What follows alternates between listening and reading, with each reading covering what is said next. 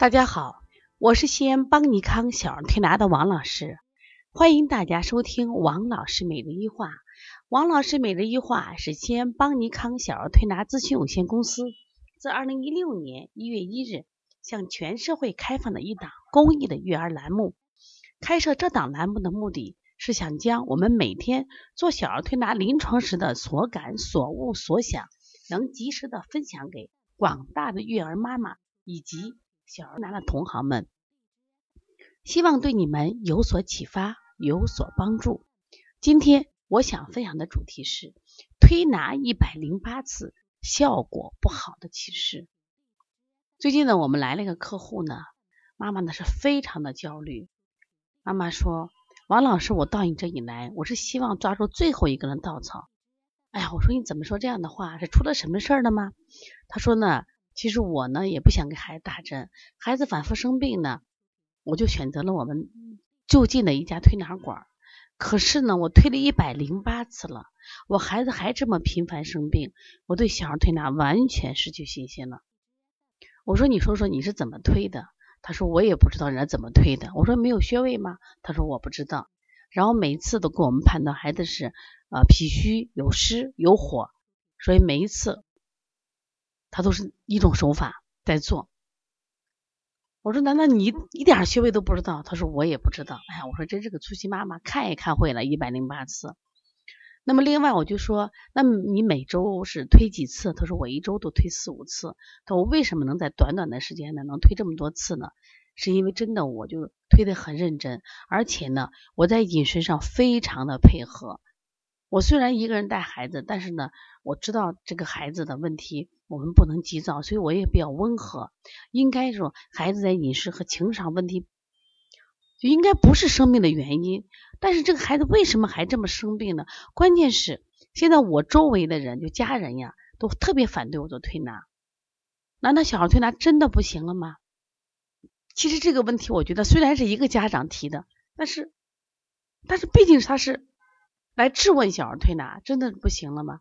我今年在整理呃古籍的时候，因为我们今年啊筹筹办了一个小儿推拿图书馆和一个小儿推拿文献室，在筹办这个的过程中，我们挖掘了很多这个古籍书籍呀。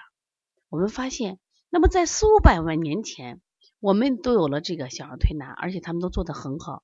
那为什么到了今天我们就做不好了呢？那我接这个。孩子的时候我就很慎重，那我反复琢磨这个孩子，我那为什么能推一百零八次没有效果呢？这样的情况怎么能出现呢？哪出问题了？是孩子的问题，还是家长的问题，还是我们推拿师手法的问题，还是辩证的问题？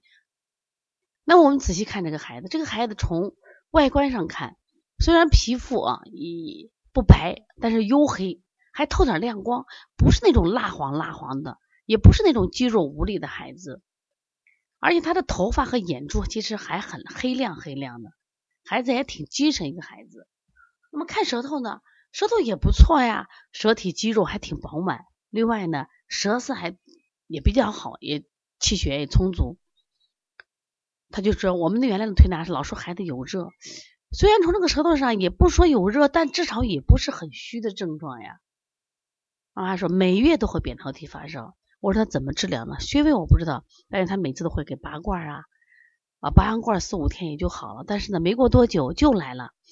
那么三月份，关键问题是三月份九号刚扁桃体发烧，这又来了，我真的是承受不了了。后来我找到你这儿，看你还有没有好的方法。王老师，你能不能给我做个承诺？你能给我退好？哎，我就好奇怪，我有点压力，为什么呢？我说人家推了一百零八次没推好，而且这个孩子症状从外表上挺好的嘛，然后别人就更加自信了。我就摸孩子的手，一摸手，孩子的手不是出汗，是出水。他虽然在发烧，但他手是出水，手冰凉冰凉。其实我们培养说小孩发烧的时候四肢会觉冷，但他是干的。像那种小孩不是这样子，他是出水，不是出汗。啊，这其实我们知道嘛，汗为心之液，大量出汗，然后呢手冰凉，这是阳虚阳虚的表现嘛。我看了手也颜色发白，手指微软。我说那我看一下脚吧。哎呀，我看他脚就吃一惊，就在我在舌象栏目里的那天分享了一个足象，他的脚就煞白煞白，一点点的血色都没有。那我为了做对比，当时呢，我们还有个小女孩菲菲在推拿，我说两个年龄差不多，菲菲还会小一点，我说来两个脚合起来拍个照片，好吃惊啊，真的好吃惊呀！一个是粉嘟嘟的肌肉有力，一个是。煞白煞白，哎，他那个脚，你拿手一粗，整个全是皱纹，就像一个老太太的脚一样，皱了吧唧的，微软无力。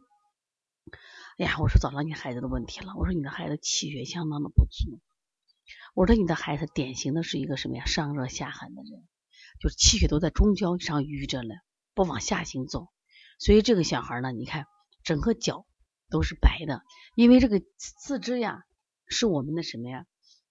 人体的末端，就阳气最难达到的地方，所以当你的气足、血足的时候，才能做到。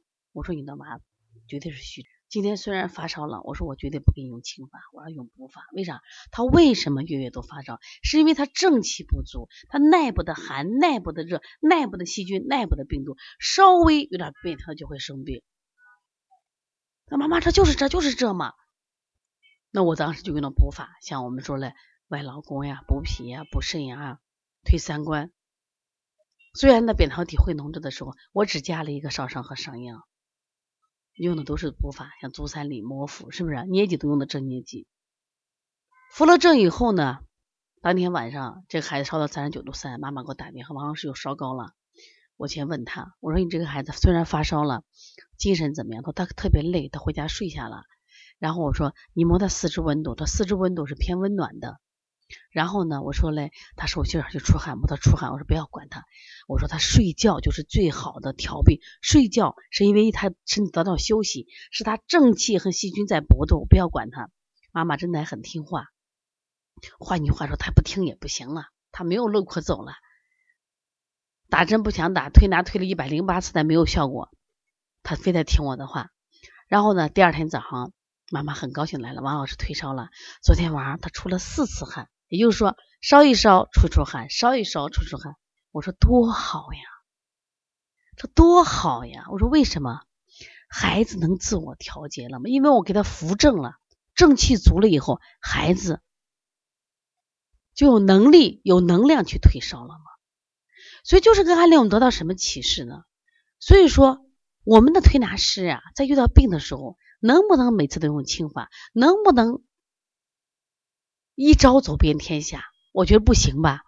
那小儿他这个体质不一样，每次病也不一样。你每次都用清法做，这个小孩没有火，他都煞白上面哪有火？他即使上焦那点儿火，他也是虚火。我们一定要伴这个虚火为宝，引到下焦来，千万不能给他随便清掉。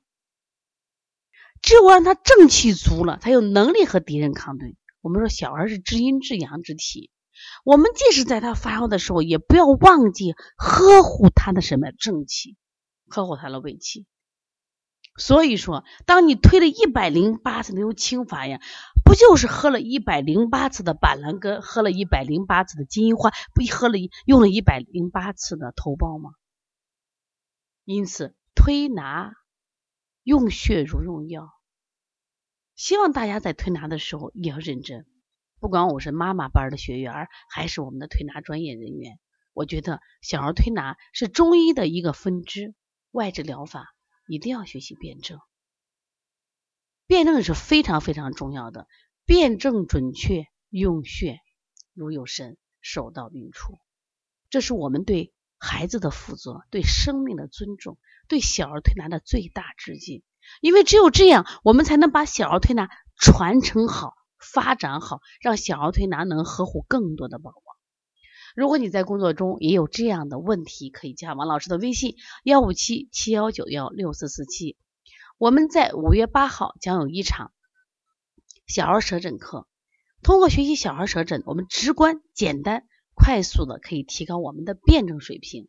如果你有兴趣的话，可以加包小兵的微信。另外，我们在四月份、六月份将在成都和长沙举行。巡讲，那么我们的内容也是讲邦尼康特色辨证辩证。五月份将在宝鸡举行一场鼻炎腺样体讲座，希望朋友们可以转发。如果想学习的话，同样联系王小编幺八零九二五四八八九零，谢谢大家。